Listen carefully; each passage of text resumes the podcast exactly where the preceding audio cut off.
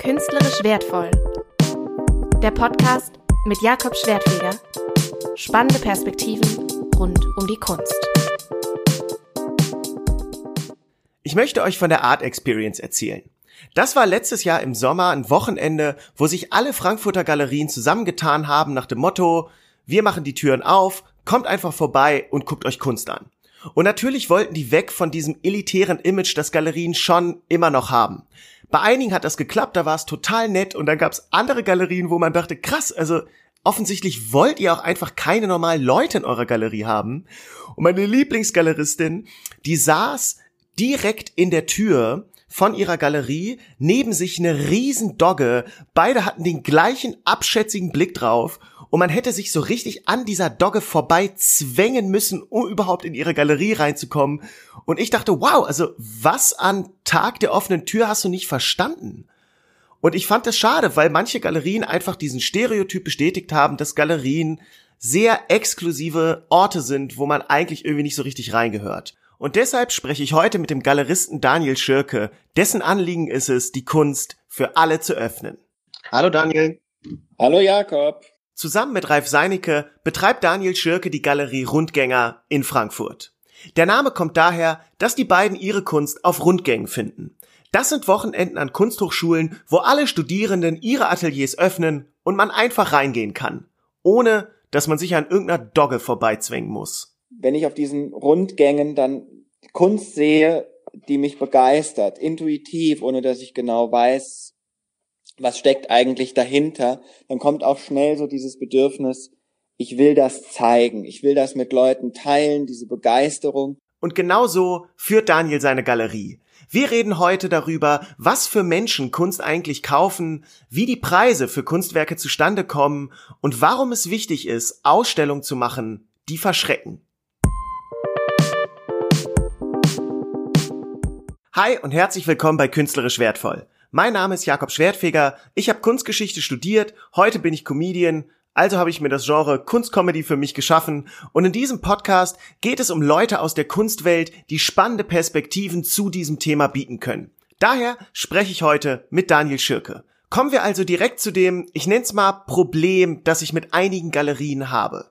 Ich persönlich finde es schade, dass man oft in Galerien reinkommt und sich fühlt wie im Louis Vuitton Store so, mhm. dass Leute dich angucken, voll abschätzig, so nach dem Motto, okay, alles klar, ich sehe dir sofort an, du kannst dir das hier eh nicht leisten. Mhm. Und äh, weißt du, so Galeristen hinter ihrem MacBook Pro sitzen, einmal hochgucken und sofort ist es voll weird und mhm. man hat voll die Hemmschwelle, da überhaupt reinzugehen. Mhm. Wie, wie, wie sorgst du dafür, dass deine Galerie einladend ist und wie begegnest du dieser Social Awkwardness? Die sogenannte Schwellenangst bei Galerien, die ist sehr groß und wir versuchen eigentlich immer die Leute auch ein Stück weit abzuholen. Also es gibt zwei Typen von Galeriebesuchern, sage ich mal, die reinkommen und gar nicht wissen, wo sie jetzt hingucken sollen. Und die versuche ich eigentlich abzuholen mit dem Angebot, ihnen auch ein bisschen was über die Kunst zu erzählen.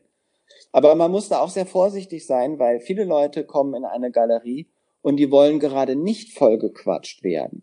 Und dann äh, lässt man die Person auch in Ruhe und verzieht sich hinter seinen äh, äh, MacBook. Daniel geht es mit seiner Galerie darum, einfach einen Ort für die Kunst zu schaffen, in dem man sich wohlfühlt. Ich finde, viele Galerien machen einen großen Fehler, wenn sie sich genauso arrogant bestimmten Leuten gegenüber verhalten, wo sie glauben, ja, ja, komm, kann sie doch eh nicht jetzt die Kunst leisten, die hier ausgestellt wird. Ja, ich finde, dann, dann ist man falsch in seinem Beruf, weil in erster Linie geht es um eine Vermittlung der Kunst. Und da ist es egal, wie groß dein Portemonnaie ist. Gut, aber was für Leute kaufen denn am Ende Kunst? Sind das nur Bonzen? Das sind ganz, ganz unterschiedliche Leute. Und manchmal sind es auch Leute, die verlieben sich in ein Bild, die sagen, ich kann es mir eigentlich gar nicht leisten, aber ich muss jetzt die nächsten Monate ein bisschen kürzer treten, aber ich will aber dieses Werk mir unbedingt kaufen. Und das, da geht natürlich auch mein Herz auf, wenn, wenn da so eine Leidenschaft dann dabei ist. Das erinnert mich ein bisschen an die erste Folge dieses Podcasts, wo der Künstler Raphael Brunk erzählt, dass mal jemand einen Kleinwagen für ein Bild von ihm verkauft hat. Clevere Werbung für die erste Folge, ne? Bam. Die Preise in Daniels Galerie bewegen sich zwischen 1000 und 10.000 Euro. Da frage ich mich natürlich, wie kommen diese Preise für Kunst überhaupt zustande? Die entwickeln sich mit der Zeit, die entwickeln sich entsprechend der Karriere des Künstlers. Wie viele Ausstellungen macht er im Jahr? Wo stellt er aus? Äh, wie viel verkauft er? Ich frage eigentlich immer, gerade bei Malern, nach, den, ähm, nach dem Faktor. Also, dass man da so ein gewisses Kriterium hat, dass die Preise nicht einfach willkürlich sind, sondern dass man sagt, äh, Künstler X hat den Faktor 22. Aber was ist das für ein Faktor? Das klingt wie Autoquartett. Ähm, ich habe tatsächlich auch noch nie von, von diesem Faktor gehört. Was, ja. was ist es? Also man rechnet die Größe des Bildes, sprich Breite plus Höhe und multipliziert das mit dem entsprechenden Faktor und hat dann den Preis für das Werk. Also wird quasi Zentimeter in Euro umgerechnet. Das ist ja mega geil. in gewisser Weise ja. Von diesem Faktor hatte ich tatsächlich noch nie was gehört, also habe ich mich da jetzt ein bisschen mehr informiert, unter anderem auf blitzrechner.de und beuteltierart.de. Und tatsächlich ist dieser Faktor eigentlich der Bekanntheitsgrad des Künstlers oder der Künstlerin. Also, wenn man erst anfängt, hat man oft so einen Faktor von fünf bis zehn und etabliertere Leute dann deutlich höher. Also ich glaube, das ist ein bisschen wie mit Pokémons. Am Anfang sind alle Glumanda und dann kann man sich aber weiterentwickeln zu Glutexo oder sogar Glurak. Ist ja bei Pokémons auch so, dass wenn die sich entwickeln, dann eben mehr Kraftpunkte bekommen. Ich denke, das ist ein sehr treffender Vergleich. Und Daniel arbeitet viel mit Leuten zusammen, die noch nicht so etabliert sind.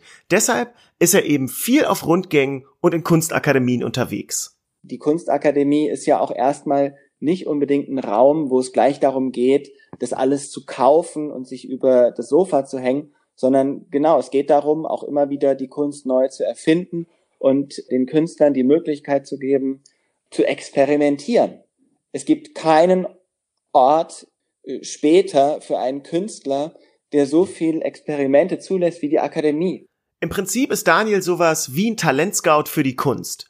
Und auf manchen Rundgängen lassen sich auch wirklich spannende Sachen entdecken, wobei ich in der Regel dahin gehe, um mich aufzuregen oder drüber lustig zu machen. Da bin ich ganz ehrlich.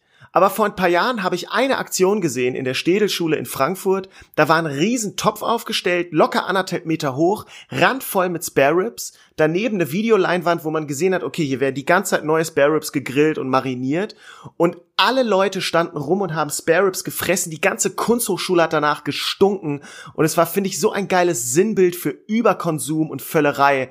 Das fand ich richtig gut. Ich frage mich bei sowas natürlich, wie stellt man das dauerhaft aus? Und deshalb wollte ich von Daniel wissen, gibt es Kunst, die so eine Galerie manchmal an die Grenzen bringt? Ein Künstler, der hat mal tonnenweise Sperrmüll mitgebracht und hat sozusagen den Raum dermaßen umarrangiert und im Grunde aus dem Sperrmüll viele kleine Räume gebaut, in die er dann seine Bilder gehängt hat. Die Ausstellung war jetzt kommerziell kein großer Erfolg, aber diese Ausstellung ist in den Köpfen der Leute geblieben und sie erinnern sich daran und sie sprechen mich darauf an und auch das ist ja wichtig. Ich finde das spannend, dass man als Galerie manchmal Ausstellungen macht, um anzuecken und im Gespräch zu bleiben und nicht, um primär zu verkaufen. Ich habe gerade die Biografie von Johann König gelesen, einem der größten deutschen Galeristen, und der hat mal eine Arbeit von Jeppe Hein ausgestellt. Das war eine große Kugel und die ist einfach ferngesteuert durch die Galerie geballert gegen alle Ecken und hat die Galerie richtig kaputt gemacht. So viel zum Thema Anecken. Und Daniel stellt künstlerische Positionen auch nicht nur einmal aus. Er hat dann anderes Anliegen. Nämlich bestimmte Künstler auch regelmäßig zu zeigen in so einem zweijährigen Rhythmus eigentlich dass die Namen äh, bekannter werden, dass die Leute sich langsam mit der Ästhetik eines bestimmten Künstlers anfreunden und identifizieren. An bestimmte Kunst müssen sich die Leute also erstmal gewöhnen. Deshalb spricht man bei Galeristen auch von Tastemakern. Richtig schreckliches Wort. Das Wichtigste für einen erfolgreichen Künstler sind Ausstellungen, Ausstellungen, Ausstellungen. Dass der Name den Leuten eigentlich schon aus den Ohren rauskommt. Das erinnert mich so ein bisschen an meinen Opa, der war Künstler und er meinte mal zu mir, als Künstler musst du so lange in die gleiche Ecke pissen, immer, immer weiter, bis es irgendwann so krass stinkt, dass die Leute es riechen. Es ist übrigens ganz spannend, an dieser Stelle mal in die Kunstgeschichte zu blicken und zu sehen, dass viele Künstler, die wir heute so mega feiern, zu ihrer Lebzeit erstmal nicht unbedingt akzeptiert wurden. Was Monet zum Beispiel damals gemacht hat, war revolutionär und war vollkommen unkonventionell und die Leute haben sich eher darüber aufgeregt und äh, und heute kann man das überhaupt nicht mehr nachvollziehen. Heute schreibst du ans Museum, wir machen eine Impressionismus-Ausstellung und du kannst mit sechsstelligen Besucherzahlen rechnen. Gutes Beispiel dafür, wie sich Geschmack auch ändern kann. Und da müssen Leute Vorarbeit leisten, unter anderem Galerien, die uns einfach Dinge zeigen, die wir erstmal vielleicht ablehnen. Ich finde auch oft gerade Kunst spannend, die ich nicht sofort verstehe, sondern die mir eher Rätsel aufgibt, an der man so ein bisschen rumknabbern muss Okay, kommen wir zur wichtigsten Frage dieses Podcasts. Die betrifft Vernissagen, also Ausstellungseröffnungen. Kommen die Leute bei der Vernissage nur zum Weintrinken? Manche kommen zum Weintrinken, manche wollen überhaupt keinen Wein trinken. Das ist ganz unterschiedlich. Wir haben einen guten Wein und ich freue mich auch, wenn die Bude voll ist, äh, wenn man seinen Geburtstag feiert und eine Party organisiert dann freut man sich ja auch, wenn viele Leute kommen. Und so ähnlich ist das auch bei einer Eröffnung. Ähm, ist, ein, ist ein guter Vergleich, tatsächlich. Wahrscheinlich gab es auch schon Leute, die zu meinem Geburtstag nur wegen Weintrinken gekommen sind. Ja. Socializing und Networking ist eh ein elementarer Bestandteil des Galeristenjobs. Wenn die Leute Feierabend haben und dann zu irgendwelchen Veranstaltungen tingeln, seien es Vernissagen oder seien es irgendwelche Events, dann fängt eigentlich für den Galeristen die Arbeit erst an. Interessant an Daniels Galerie ist, dass sie nicht im wohlhabenden Westend angesiedelt ist oder in der Fahrgasse, wo die sonstigen Frankfurter Galerien sind, sondern im berüchtigten Bahnhofsviertel. Deine Galerie liegt im Bahnhofsviertel. Äh, das ist eine Gegend, die irgendwie irgendwo changiert zwischen äh, abgefuckt und hip. Wie mhm. ist es, ich stelle dir jetzt mal ein bisschen provokante Frage, wie ist es in so einer Umgebung zwischen Junkies so ein Luxusprodukt wie Kunst zu verkaufen?